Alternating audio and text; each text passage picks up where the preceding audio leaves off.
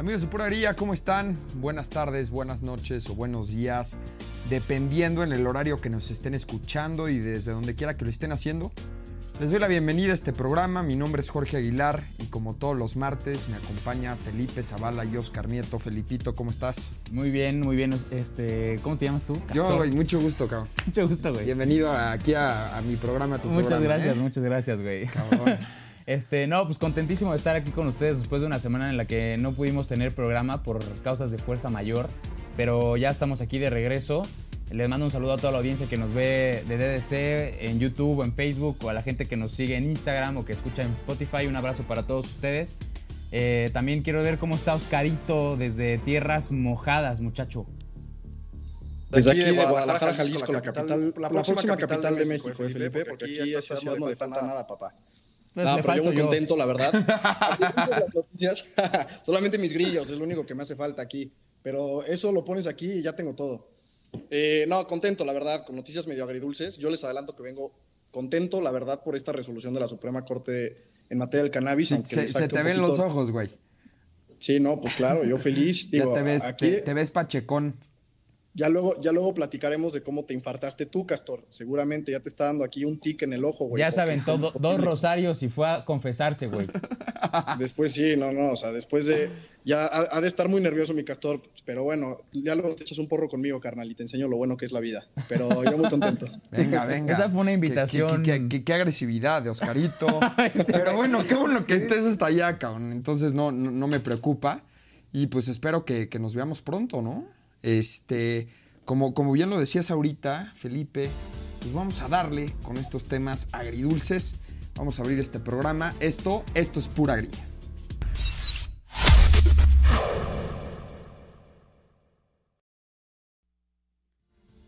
Bueno, pues ahora sí, este, una semana bastante movida. Como, bien mencionaba Felipe Zavala, este, la semana pasada no tuvimos programa, pero les voy a contar por qué, y hay que ser totalmente honestos.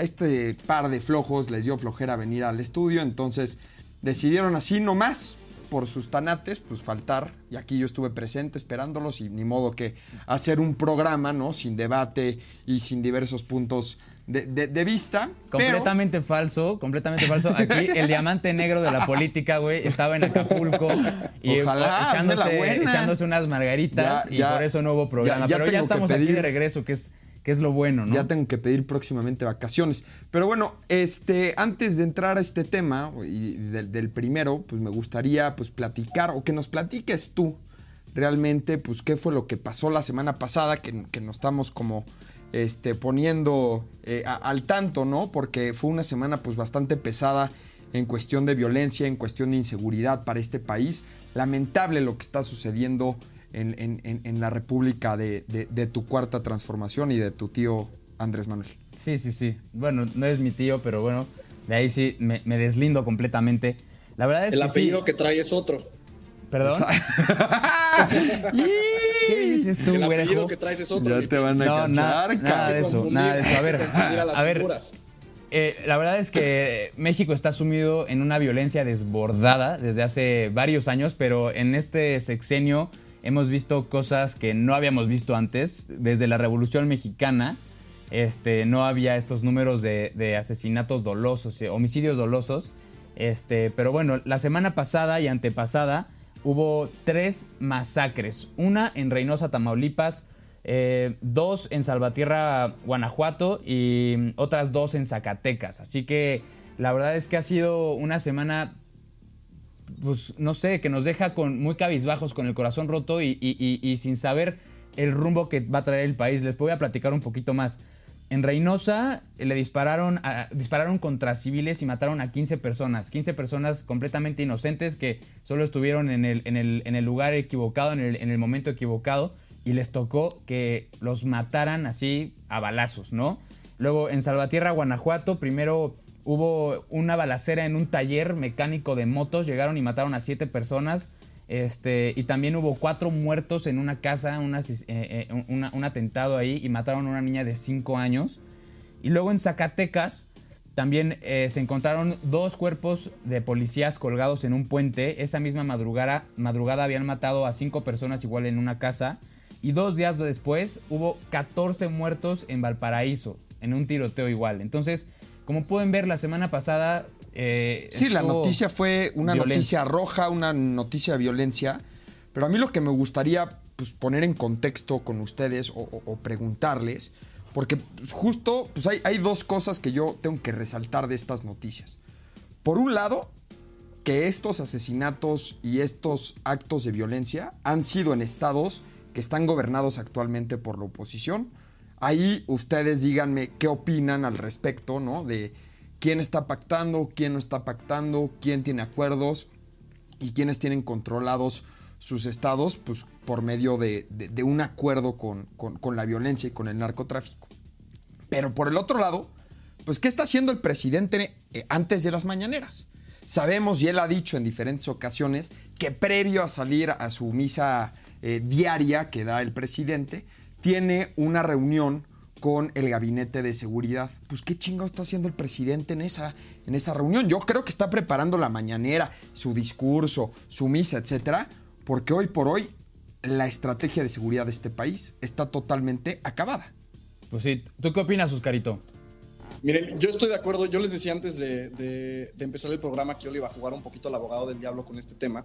Porque para mí estos indicadores de seguridad, si bien concuerdo con Castor con que la estrategia de seguridad es a todas luces terrible, estamos en un país sumido en la violencia que ha incrementado, casi que como una línea recta ha incrementado desde que empezó el sexenio del presidente, ¿no? Pero también por otro lado estamos en un periodo complicado para poder hacer una evaluación pues clara y precisa, ¿no crees, Castor? Porque estamos en medio de una pandemia que, tiene afectaciones directas en la economía del país y estos choques económicos es bien sabido, hay evidencia histórica que lo demuestra, que se siguen de inseguridad y, de, y, elevan indicadores como el desempleo, que, que esos a su vez afectan también la inseguridad. Entonces, sí, por supuesto estamos sumidos en la violencia, eso es algo que ya llevamos muchos años con ello, con, el, con ese tema también, pero por otro lado estamos en un contexto mundial muy complicado. Tú dices, es que cinco o seis estados esos están gobernados por la oposición, pues sí, todo el país está dentro de una catarsis mundial. Sí, pero no se ve, no, o sea, a, lo que me refiero es no se ve este tipo de masacres.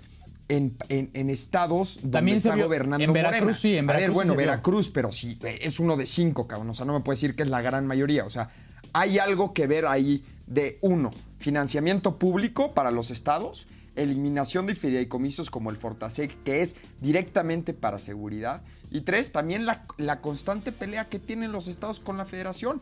¿Cómo, cómo le hacemos, no? Y, también a lo mejor jugándole un poco al abogado del diablo, pero pues cómo le hace el centro del país, la federación, para presionar a ciertos gobernadores a que le bajen, como es el caso de Tamaulipas, que ya lo hemos platicado hacer una transición pacífica y rápida en el caso de, de, Zacatecas. A ver, transiciones pacíficas. O cómo eliminar un bastión político de un partido político, que es el Partido de Acción Nacional, como lo es Guanajuato, pues así, con muertes. No sé, la verdad, a ver. No, pero ahí yo eh, creo que también sí le estás buscando tres pies al gato, Castro. Yo también creo que un poquito, güey. O sea, no, no, no se me hace que estén ligadas eh, tan claramente como tú lo estás No, pero es que bueno, lo mismo. Ustedes, ustedes, siempre han defendido a este régimen, a la, no, no, no, transformación. No es para nada defender, nada más tu postura no se me hace coherente, güey. O sea, se me hace que le estás, o sea, tu postura, no el régimen, no el, no el gobierno.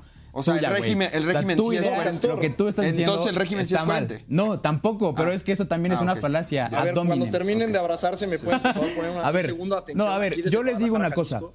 Yo creo que, eh, respondiendo a lo que dice Castor, por un lado, sí se me hace, como tú dices, Oscarito, que eh, buscarle tres pies al gato, que, en los estados en donde hay violencia sean estados gobernados por la oposición, que es un dato que hay que tener presente, sí, pero que sea ya esto en un indicador de que desde, desde Palacio Nacional se está mandando a que se violenten estos estados. A mí eso ya se me hace como pensar un poquito de más. Que podría ser, no lo dudo, pero la verdad es que no tenemos nada que A mí te voy a decir cómo me parece la teoría de Castor. A mí se me hace un poquito como esta gente que dice, si acomodas los estados con más violencia en orden alfabético, te das cuenta de que las letras forman la palabra ovni. O sea, así un poco se me hace. pues más o menos, güey. Por ahí vas. Hay que traerle a Jaime a este cabrón. No te voy a descartar, déjame terminar mi teoría. No te voy a descartar que tiene tintes políticos en, muchas, en muchos casos, por supuesto, sí, sin duda. Pero a mí se me hace aquí que le estás buscando con microscopio como que líneas políticas. Te me figuras como este cuate que este meme bien famoso que está este cuate uniendo líneas en una pared, visiblemente desencajado, que ya no, que ya no está armando su teoría bien. a ver, voy de acuerdo, tintes políticos hay en todos lados, pero a mí esto obedece más a una tendencia mundial que está haciendo nuestro país afectado ya desde, desde hace rato. Para mí, que, que, una conspiración política para los estados gobernados por la oposición. déjame decirte algo, y ahorita veíamos en, ahorita en, en, las imágenes una imagen de López Obrador, ¿no? Pasando en una gira y pasa enfrentito, ahí lo podemos ver, de un señor armado. A ver, pues ¿dónde está la seguridad del señor presidente? ¿Dónde está la Guardia Nacional eh, con presencia en esos estados? Es decir, el presidente... Ahí estaban en Guerrero, ahí estaban en Guerrero. Bueno, en Guerrero. Pero a lo que voy, ah, pues mira, nomás quién gobierna Guerrero y quién va a gobernar Guerrero. O sea, ha pactado con el crimen organizado sin duda. Pero déjame, déjame, déjame ir a, un dato que decía Oscar de es que por, por la pandemia ha incrementado este, la inseguridad. A ver, ahí te va. Nada más, e, en, estos dos años y cachito que lleva este López Obrador, se han cometido 87 mil homicidios dolosos. Con Enrique Peña Neto, 42 mil en, en este mismo periodo. Y con Calderón, que según esto era el señor, el militarización y en contra y una guerra contra el narcotráfico, 30 mil. Y ojo, Calderón también tuvo una pandemia. Pero ahí viene entonces la reacción de cuáles fueron los incentivos fiscales que tuvo el gobierno anterior para evitar ese desempleo y evitar como consecuencia este, la inseguridad. No, pero ya hemos dicho también que comparar la pandemia que, tuvimos con la influenza y la pandemia que tenemos hoy en día son, completamente desproporcionables. O sea, no, no, hay, no hay manera de compararlas de una manera objetiva.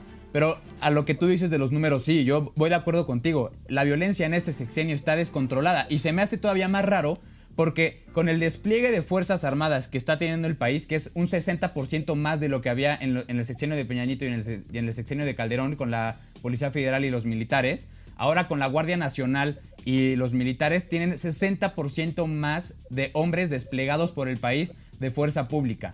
¿Cómo puede ser que con el 60% más de lo que ellos tenían, tenemos una violencia que ni siquiera sumando el periodo, el mismo periodo de Peña Nieto y el mismo periodo de Calderón, le llegan al número que trae esta administración y todavía le sumamos que llevamos un año y medio encerrados, güey. O sea, ¿Cómo esto está sucediendo? Bueno, tú, White va? llevas encerrado porque puedes estar en tu casa, Felipe. No, a ver, sí, de acuerdo, güey. mucha gente, y mucha gente se encerró, mucha gente no. Eso es otro tema. Pero aún así, influye, ¿no? O sea, la violencia está desatada y yo no sé. Totalmente, totalmente. Yo no es que ya exacto, no, hay un punto de discusión ahí. A nadie. Yo no estoy exculpando a nadie. Castor, espérame, no te estoy diciendo que la explicación de la estrategia de seguridad fallida, que a todas luces es una estrategia de seguridad fallida, es una pandemia que nos está atacando. Por supuesto no, pero así como dices, es que llevamos un año y medio encerrado, sí, llevamos un año y medio perdiendo chambas, llevamos un año y medio también con muy pocos incentivos fiscales, producto también de una economía resentida. Entonces, ojo, no estoy diciendo, insisto, no estoy exculpando a nadie y ese no es mi objetivo, pero lo que te quiero decir también es que no podemos dejar de reconocer que en términos de situaciones que afectan directamente a indicadores de seguridad, el sexenio de López Obrador se las ha visto más negras con el contexto global. Eso es lo que te quiero decir. Y también Eso se hay que decir, se ha puesto el pie solito. en la mesa pero, perdón, perdón, rapidísimo termino. Es un factor que hay que tener más presente en la mesa que estarle buscando que si vemos que los estados, con, ahorita con las noticias que señaló Felipe, trae eh, gobiernos de oposición, o que si los o que si acomodas las letras del estado de Tamaulipas eh, formas el nombre de AMLO o sea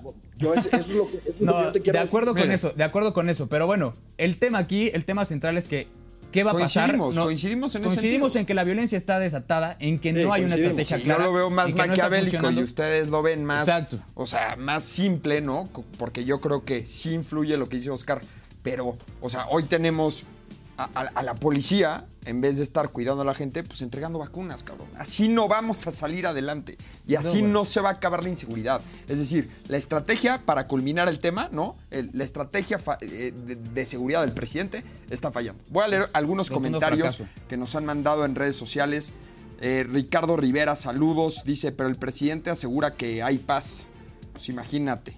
Lógica política, Solís. Es claro que el narco ayudó a Morena en varios estados porque las encuestas indicaban que iban a perder o que iban a ser elecciones más cerradas. Coincido contigo, lógica política. Ricardo Rivera, otra vez, dice, los decomisos de droga en, los que, en, lo que va del sexenio han disminuido en más de 40%. Pues claro, pues es que tenemos una policía que en vez de estarse dedicando a combatir a este tipo de delincuentes, pues está a, expendio de los caprichos presidenciales. O sabes qué, Castor, rapidísimo y nada más para terminar, pero yo quiero dejar este punto. Para mí, mira, el hecho, insisto, no estoy exculpando a nadie. Para mí el hecho de traerte estos factores a la mesa es más bien para señalar correctamente al presidente. Para mí el verdadero culpable en este tema de inseguridad es el presidente que no ha sabido y no implementó correctamente medidas para paliar los efectos de la pandemia en la población. Porque, oye, permíteme, yo estoy con hambre y de verdad estoy afectado profundamente económicamente, yo salgo a robar, yo sí lo digo abiertamente, ¿eh? Perdón, yo ah, de plano. la o sea, no, no, nos, estás, nos estás, avisando que si te quedas con, con, con chamba, te, sin chamba te vas a volver un delincuente. Yo te digo, yo entiendo a la gente que roba por necesidad, no estoy, no estoy justificando, ojo, pero yo digo, el verdadero señalar aquí es el presidente que no ha sabido paliar las consecuencias de la pandemia. Sí, de acuerdo. No, no, no tanto que la estrategia de seguridad no sea más agresiva. Eso lo quiero dejar presente. De acuerdo. a ver, pasemos a otro tema bastante interesante y también, pues, bastante trágico, ¿no? Para, para muchas de las personas. Eh, quiero empezar por mandar a chingar a su madre con todas las palabras a Hugo López Gatel. Y yo me adhiero a, la mentada de madre, yo también, que chinga a su madre Gatel. Eh, pues como no, pues ya somos tres. Ya, ya, somos tres y, estoy seguro y convencido que muchos que, nos están viendo ahorita y que nos escucharán posteriormente también tienen el mismo punto de vista. Resulta ser que desde hace dos años, es decir, desde antes ¿no? de, de la entrada de la administración actual, pues ha existido cierto desabasto de medicamentos para los niños con cáncer. Pero ahora, hace recientemente el domingo, el estúpido y baboso este de López Gatel, sale en una entrevista a decir que estos movimientos generados por, eh, por, pues por las personas, por la sociedad civil y por los padres de los niños con cáncer, pues se, hacen derivado de que quieren dar como un golpe de Estado, como lo han hecho otros padres de familia en, en, otros países. ¿no? Aquí creo que es importante empezar a discutir dos cuestiones fundamentales. Uno, ¿no? ¿Cuál es el actuar del gobierno en torno a este tema y en un, y, en un tema tan delicado como es la salud de los niños? Y el otro es, pues, ¿cuál, ¿qué cambió cuál fue el mecanismo que está implementando este gobierno para que no existan o para que no se garantice eso? Porque les recuerdo, y este es un dato muy interesante, que el propio grupo parlamentario de Morena fue el que reformó el artículo cuarto de la Constitución para establecer que el sistema universal de medicamentos y la chingada y de, salud universal es aplicable para todos los mexicanos. Pues saben que este sistema está fallido. Quitaron el seguro popular y, ahora ponen el INSABI. Es decir, nada más le cambian el nombre a las cosas y se siguen robando el dinero. Muy claro que ha sido como un completo desastre igual todo el tema de salud y obviamente agravado un poco más por el tema de la pandemia. Ha sido una locura este tema. Pero a ver, recapitulemos un poquito. Ya decía Castor, desde que Peña Nieto era presidente, pero ya este López Obrador era presidente electo, le pidió por favor en agosto del 2018 que no renovara la compra de medicamentos consolidados. Porque quería desmantelar todas las redes de corrupción que efectivamente existen y existían en, este sentido, en este gremio de, los, de, las medicinas, de los laboratorios y todo este rollo, sí había mucha corrupción y todo, pero entonces la decisión fue ya no les compres los, los este, medicamentos consolidados, ¿no? Entonces, desde ese punto hasta hoy, no tenemos un buen abasto ni una buena este, dispersión de los medicamentos, ¿no? Se habla mucho de la última milla, ¿no? ¿Qué significa esto? Que los medicamentos llegan a diferentes puntos, pero no a donde tienen que llegar después de eso, ¿no? Ya la, distribución ha sido completamente un fracaso. Y también otra cosa preocupante es que el gobierno de López Obrador em, hizo un, convenio con la UNOPS para hacer equipo y que la UNOPS, que es un organismo de la ONU, le ayudara a comprar los medicamentos, cosa que la UNOPS no tiene experiencia haciendo y ni siquiera tampoco se dedica a hacer eso, pero bueno, le están echando la mano al presidente. ¿Qué pasa? El panorama para el siguiente año, para el 2022, es muy malo porque la UNOPS solo ha logrado comprar el 45% de los medicamentos que se necesitan, incluyendo los medicamentos para los niños con cáncer. Y, y- y los datos también nos dicen que los laboratorios mexicanos podrían abastecer el 98% Pero están de lo que se necesita, ellos, pero están peleados con ellos. Entonces, aquí es donde yo digo, a ver, señor presidente, yo le aplaudo que quiera usted desmantelar todas las redes de corrupción que existen en el mundo, en el mundo, en el planeta, en la galaxia, si usted quiere. Pero van dos años y medio de su gobierno y no existe el abasto. No hay abasto para los niños con cáncer, se están mu- muri- muriendo porque su gobierno es deficiente. ¿Qué vamos a hacer? ¿Qué va a pasar? O sea, ese es el tema. ¿Cuándo se va a mover esto? Están gastándose millones de pesos en una consulta patito, pero no pueden ponerse a mover que lleguen las medicinas a donde tienen que llegar. Oye, aparte del grupo No, ¿y sabes menos qué? favorecido. Perdón, Oscarito, adelante. A mí, a mí, ¿sabes qué me preocupa más? Para mí, el foco, o sea, saliéndome un poquito de la esfera del problema, para mí hay dos cosas que, que- que yo traigo a la mesa que me parecen gravísimas del hecho de que López Gatel haya dicho eso este domingo. En primer lugar, es, por supuesto, el más evidente, que es, no, no, no da una solución para el desabasto. O sea, nos viene a hablar de, de- de corrupción, de, de tejemanejes políticos y de golpes de Estado. A ver, de López Gatel, del subsecretario de Salud, no queremos escuchar corrupción, ni que si las corruptelas sean ciertas o no, queremos escuchar soluciones para los medicamentos, ¿no? Esa es el princip- la principal gravedad, que más que poner en evidencia que si la corrupción o que no, ni siquiera trae una solución para evitar el desabasto. Entonces eso a mí me pone los pelos de punta. Pero la otra y que también me parece importantísima es que tenemos a un subsecretario de salud hablando de una narrativa política. Eso a mí me espanta. Pero, no, pero lo lleva haciendo, también. lo lleva haciendo desde sus conferencias, estas payasadas que hacían en las noches. No, claro, desde no, O sea, desde, ese que- entonces manejaba una narrativa y dictaba de cierta manera agenda pública. Por eso es el super Claro, del totalmente. presidente. Desde que manejaba el tema de la pandemia, totalmente de acuerdo. Pero lo que yo quiero traer como reflexión para la gente que nos está viendo y escuchando es la gravedad de que un agente que debería de estar enfocado en la resolución de temas de salud está ahora también, y, y- y lo ha hecho desde siempre, manejando una narrativa política. Es parte de una estrategia un poco de adoctrinamiento por todos los frentes Totalmente. que a nosotros y a todos, que no se nos vaya de los ojos y que no se nos vaya de, de- de la mira, ¿no? Sí. el hecho de que eso nos debe de prender alarmas. Cuando gente que no tiene por qué estar hablando de esos temas se está sumando a una narrativa que está diciendo el presidente. Ahí, pero insisto, la gravedad primaria es, tenemos a un güey hablando de corrupción, que lo que menos queremos es que nos hable de corrupción, o que si el narcotráfico, o que si golpes de Estado. Señor, queremos que nos explique qué carajo se está haciendo para traerle medicamentos a nuestra población, que es aparte la más vulnerable, ¿no? Estamos hablando de niños con cáncer. Completamente de acuerdo. Y saben que les recomiendo a los grillos que, que busquen el video en donde López Gatel habla de esto, porque está ahí con otros periodistas que también son Sí, sí, sí. Pero hazle bien así, sí, cabrón. periodistas que, o sea, a todas luces están con el régimen.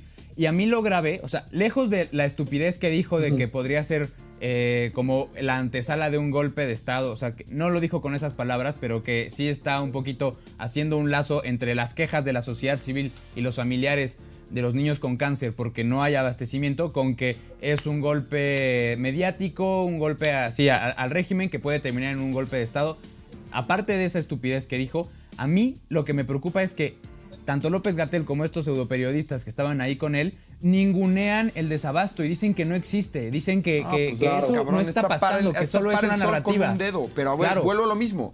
¿Cuándo han dado una solución? Una. Dime una, cabrón. O sea, una cosa en que haya solucionado este gobierno, ¿no? Y, y si- cuando no la solución, no, puta, es que es culpa de la corrupción, cabrón. A ver, cabrón, ya llevas dos años y medio en el gobierno. ¿Cuándo vas a dejar de crear conflictos o de culpar a los gobiernos anteriores a la corrupción? Este gobierno, tenemos algo claro, es un gobierno inexperto, es un gobierno que no sabe gobernar, que nada más había gobernado pues, la Ciudad de México, el grupo, algunos, Monreal, Mario Delgado, este, Marcelo Ebrard, y ya, todos los demás no tenían este, experiencia en el servicio público. Pues claro, si ahorita llegan y te dan una secretaría, puta, si no tienes experiencia, pues ¿cómo lo vas a resolver? No. Este No, gobierno es eso. ineficaz Aparte de y eso- es inexperto. No, aparte de todo eso, es el gobierno de un solo hombre, como Además. muchos periodistas lo han dicho. O sea, aunque tú, aunque puedas tener perfiles muy chingones y muy buenos en algún lugar, si le tienes que hacer caso al señor que vive en, en Palacio Nacional, pues entonces de nada va a servir, ¿no? Pero bueno. No, pero para mí, y, y ya rapidísimo, ¿qué nos toca entonces como población a nosotros después de ver estas cosas? Es Presionar, presionar, presionar y presionar. No, por supuesto, presionar para pues, tiene toda la razón, ese es la- el primer frente, presionar. Pero a ver, también hacer la reflexión más profunda y decir, a ver, yo, yo siempre traigo este ejemplo, esta, esta analogía, pero a ver, los partidos no son, no son equipos de fútbol, güey. No es tu partido, tu partido, tu equipo de fútbol, perdón, pierde 15 juegos y vas a estar detrás de él encima apoyándolo, ¿no? Un partido político no es eso. veamos lo que está haciendo Morena en términos de medicamentos, sí, pero también en términos de manejo político de la población, que no está nada bien. No, tenemos que tener a un subsecretario de salud hablándonos de golpes de Estado y de, y, de, previas corrupciones. Lo que tenemos que tener hablándolo ahorita es encontrar soluciones para lo que le compete, que es el sector salud y el desabasto de medicamentos. Sí, el sector salud que está... abrir los ojos y tener eso bien presente. Totalmente. Les voy a, les voy a leer rápidamente una, un, extracto, una carta que, que, redacté a ver qué opinan pero específicamente dice, señor presidente Hugo López Gatel, entiendan que estos niños no decidieron nacer con o padecer de esta terrible enfermedad. Comprendan a los padres de familia que luchan por la vida de sus hijos en contra de un gobierno que lo único que ha hecho es darles la espalda de manera abrupta. Respeten la libre manifestación, misma que ustedes y su cuarta transformación tanto pedían cuando era oposición. Porque no duden, que si persiste la falta de medicamentos para los niños con cáncer, entonces sí tengamos una revolución social de la que tanto habla Hugo López Gatel en redes sociales y de ahí no habrá vuelta atrás. Chingar su madre. Pues un, pues, aplauso para Castor. Drop ¿eh? the mic. De Mike, pero muy bien, cabrón. bueno, a ver, y, y, dándole vuelta un poquito a la página, ahora tenemos una noticia que sí, desde mi punto de vista es buena. Castor no, como ya dijimos, ya se echó dos rosarios y ya se fue a confesar. Pero, a ver, Aquí traigo mi churrita, ¿verdad? mejor, mejor aviéntate tú el tema porque es un tema... ahí les va, muy rápido. Como antecedentes, hay cuatro antecedentes que ustedes deben de saber. En el 2015 ¿no? se, promueve una ley general de salud en donde cuatro artículos de esta ley general de salud prohibían el uso eh, medicinal o el uso lúdico del cannabis y de la marihuana. Y entonces, eh, pues cuatro personas solicitan un amparo a la Suprema Corte de Justicia, lo ganan y ellos pues eran los únicos cuatro personas en el país que podían consumir legalmente, de cierta manera, este, este, esta sustancia para uso medicinal. la Suprema Corte de Justicia eh, le, dictamina o le, obliga al Congreso a emitir una ley que regule todo este tema del uso de, medicinal de, la cannabis y eh, pues obviamente, como sabemos, eh, pues el grupo mayoritario de Morena y, estos diputados y senadores del régimen del presidente, pues ¿qué, ¿qué pasó? Se hicieron güeyes, nunca se dictaminó, nunca se expidió esta ley y entonces el día de ayer, lunes, la Suprema Corte de Justicia, derivado de que ya se había vencido este plazo, sale a decir, ¿saben qué? Pues yo voy a estimar este, inconstitucional estos cuatro artículos y se libera de cierta manera el uso de la marihuana con fines recreativos y medicinales. Ojo, esto no quiere decir, ¿no? Porque ya hay muchas personas que, no, y ya vamos a fumar, sí, ya no te pueden penalizar por el consumo de la marihuana. Sin embargo, todavía se le debe de pedir un permiso especial a Cofepris que anteriormente lo negaban y por eso había muchísimos coyoteros que ahí andaban cobrando los amparos para que la gente se echara sus toques. Pero pues todavía no está regulado como tal el tema, o sea, nada más, ah puta, ya, ya puedes fumar, pero todavía no existen las bases de cómo, cuándo, dónde, cuántos no, O ni siquiera ya puedes fumar, Castor, yo me atrevería a decir, la ley que decía que no puedes fumar porque era un delito, ya se dictaminó. Ya se dictaminó como inconstitucional. Entonces, ojo, a ver, es simplemente eso. Es inconstitucional prohibir el uso lúdico. Punto. Hasta ahí estamos. Es la primera piedra sobre este edificio que se está construyendo, que es poder fumar en las calles libremente, ah, bajo ciertos lineamientos, protegiendo a la gente vulnerable, a las infancias, etcétera, todo este tema. Pero entonces, bien importante ese mensaje que das, ¿no? Porque hay mucha gente que se da la idea de que, ah, qué padre, entonces pues ya puedo salir a fumar a la calle, ¿no? perdón, a ver, no, no, no, no, no. Simplemente la, Suprema Corte señaló esa, esa parte de la ley de salud que decía que no se podía hacer y dice eso atenta contra los derechos constitucionales de la gente. Ahora de ahí, como bien dices, súper importante tener eso presente. Falta regular, falta, falta decir el qué, el cuándo, el dónde, el cómo y todo eso le tocará a nuestros legisladores hacerlo y hasta entonces podremos tener claridad de qué se puede hacer y qué no. Entonces, nada tampoco esto de que, como bien dices, salir con los 20 porros. Eh, yo, yo, yo estoy convencido que tú estarás muy contento estás tocando tu rosario en este momento seguramente, este, tranquilo, no pasa nada, hasta que se, hasta que se legisle ya podrás dormir tranquilo. mi pastor. Oye, pero espérate, no espérate. tiene madre este cabrón. Pues, güey, es que No, si no, traes tú no, tu rosario aquí metido. No, a cabrón. ver, es que yo siempre lo he dicho, o sea, y es meternos a otro debate que ya hemos tenido. Tú Pero, siempre has dicho que es pecado. a ver, yo recuerdo, yo recuerdo, porque justo cuando salió este tema, dije, puta, yo en un episodio de Pura Grilla nos echamos un debate sobre la legalización. Ahorita te escuché decir, Oscarito, al principio que estabas muy feliz. Y yo te veo muy feliz. Probablemente ya le hayas pegado dos, tres toquecitos a tu porro. No, hombre, no, hombre. Pero estás feliz porque ya es un paso más, pero pues todavía no existe un estándar de calidad, que era uno de tus argumentos fundamentales cuando discutíamos que pues la, la ley que se va a expedir es de 65 artículos nada más. Hoy por hoy, pues, pues ni fu ni fa, ¿no? O, o- o cómo lo No, no, no, sientes? no, no, espérame, espérame. ¿Por qué estoy feliz? Porque yo veo esto, Castor, como un paso hacia adelante en el acceso a las libertades de todos nosotros. Sí, sí, sí. Yo creo, ahí me está diciendo que yo estoy feliz porque la cultivo. También, no, no es cierto, esto, esto- esto es una broma. Pero a ver, ¿por qué estoy feliz, güey? Porque yo creo que en las libertades de cada persona, yo creo que tú tienes toda la libertad de poder hacer lo que tú quieras con tu vida. Y ahora, si tú no quieres fumar marihuana, Castor, buenísimo, no la fumes. Pero yo eh, soy una persona que siempre estará a favor de que tengas la libertad de hacerlo, güey.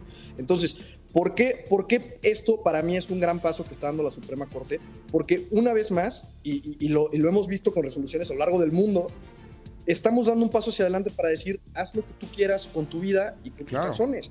Eso es algo que yo siempre voy a estar a favor. Entonces, como bien dices, yo sí creo personalmente, a diferencia de ti, yo no traigo mi rosario colgando, pero yo sí creo también en mucho de lo que te preocupa a ti, que si nuestras infancias están expuestas a algo que no deberían, que las consecuencias negativas del cannabis, en esto yo también creo y creo que también habrá, hay un, hay un espacio que tendrán que recorrer nuestros legisladores para asegurarnos que esto se haga de la mejor manera. Pero una vez más, las libertades las debemos de tener.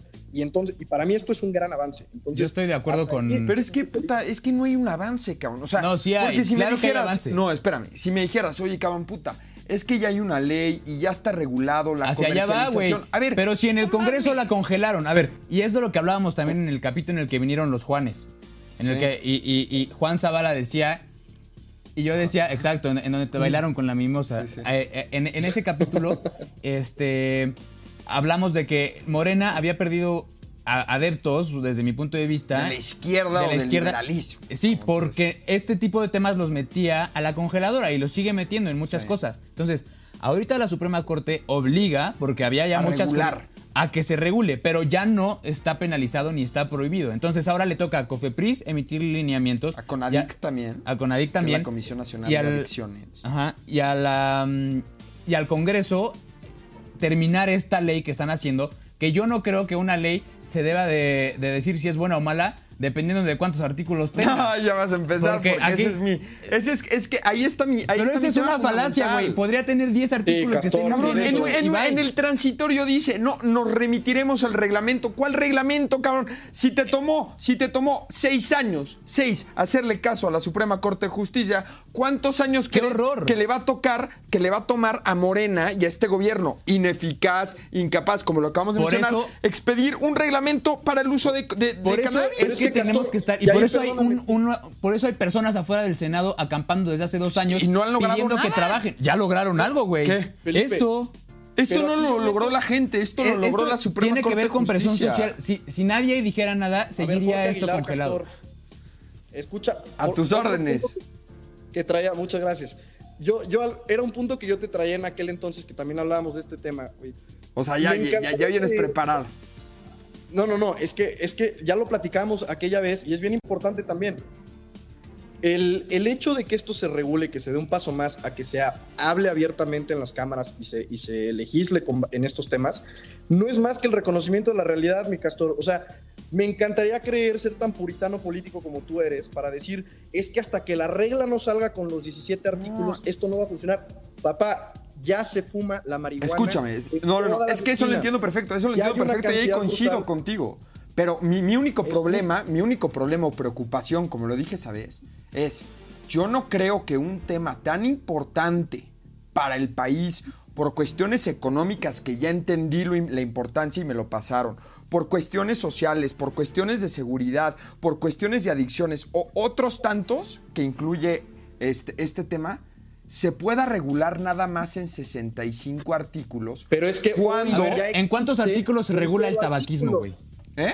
¿En cuántos artículos En la Ley? General de Salud, que ¿Cuántos cuesta artículos? de 280 artículos. No, pero la Ley General de Salud también incluye el- el ca- la cannabis, güey. O sea, quiero que me digas el tabaquismo, que es igual, un- algo que se fuma, güey, que también es, es considerado una droga y todo. En 120. No, la Ley General del Tabaco, güey. No existe esa bueno, ley general. ahorita van a hacer una, güey, de esto, porque es más importante. Bueno, cuando llegue la Ley General del Tabaco, completamente irrelevante si tiene espérame. 250 artículos o tiene Ya 20. existe, Castor, con cero artículos. Cero artículos cerrados. No, Hoy no, no es cierto. No, la Ley General de Salud te regula. Por el eso. tabaco. A eso le sumas también lo de la cannabis. Pero bueno, en Pero fin, muchachos, nos pero- estamos pasando de lanza porque llevamos ya varios minutitos.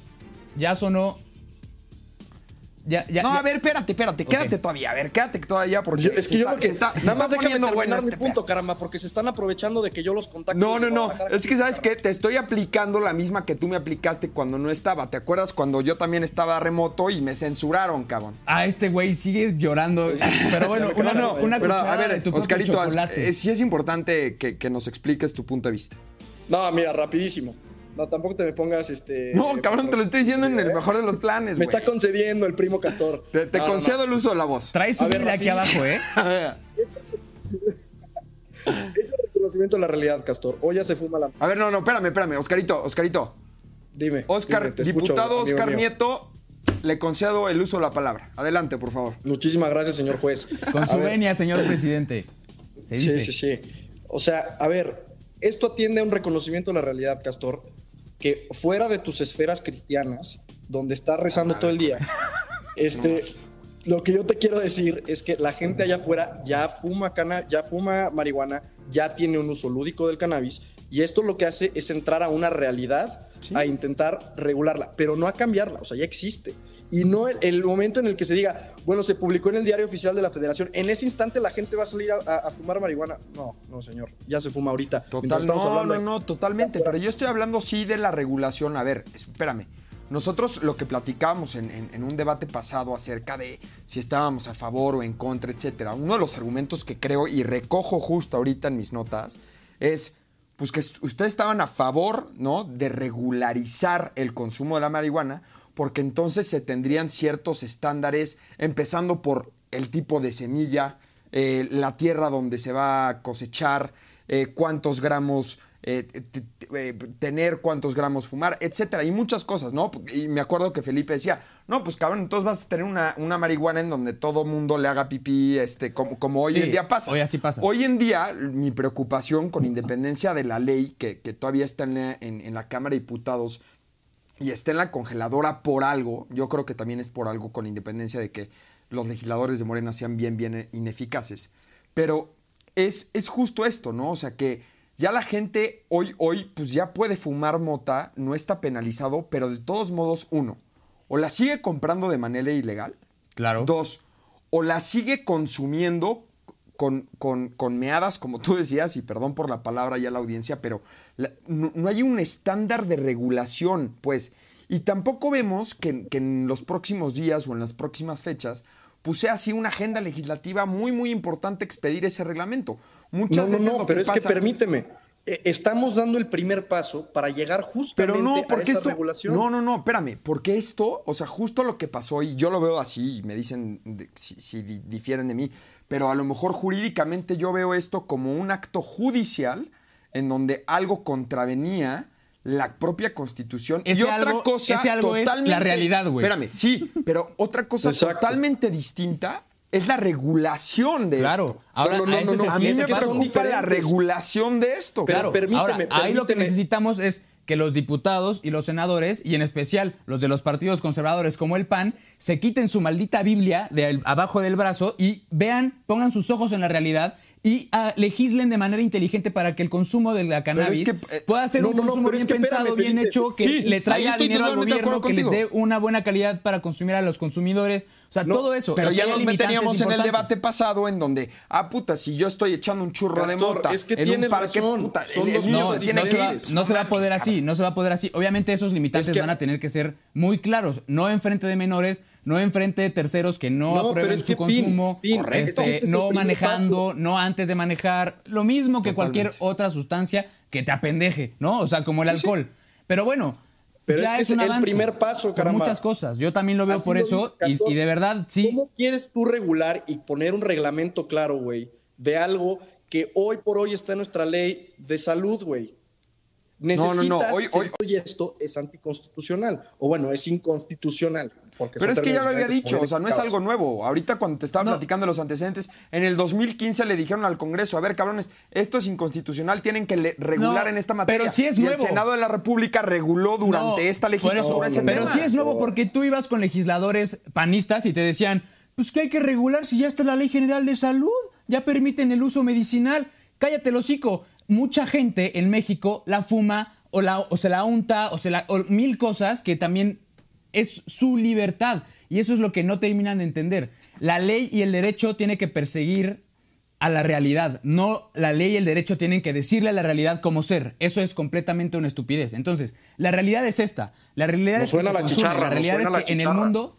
¿Mande? Ya, ya, ya, ya. Vámonos, chicharra. cabrón. Bueno, Oye, no, perdón. nada más voy a leer algunos comentarios. Carlos Morales. Este, sí, próximamente pura, Pura grifa. grifa. No, pero voy a leer para despedirnos comentarios del público.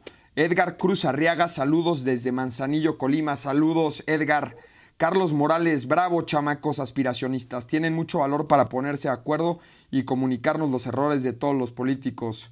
Felicidades, muchas gracias, Carlos Ruzzi. Sí, yo soy, yo soy libre de fumar los carrujos de marihuana que quieras mi dinero y mi cuerpo, pero en cualquier, pero en poco tendremos un nuevo problema, problema de salud pública. Yo coincido contigo. Yo no creo. Eh, Gabriela O sea, al Lara, que ahora resulta que los niños con cáncer son unos golpistas, imagínate. También manda a chingar su madre a Hugo López Gatel. Y Gustavo Castillo, Castor, me está diciendo que me puedo fumar tres cajetillas de cigarros, pero solo un, solo un porriux. Es correcto, ¿no? O sea, puedes fumar lo que quieras, pero sí tendríamos que ver cuánto es lo permitido para cargar. El consumir, pues tú te podrás Ya lo veremos cómo sale la ley. tú Y, solo para adelantarles, grillos, este, estamos cocinando No, un no, no, programa no, no. acerca de, de- de la cannabis con una excelente ponente, así que estén atentos con eso. Pues vámonos. Muchas gracias. Nos vemos el próximo martes sin falta. Un saludo, grillos. Un abrazo, Oscarito, hasta Guadalajara. Un abrazo a los grillos ahí en el foro y a toda nuestra audiencia. Bye bye.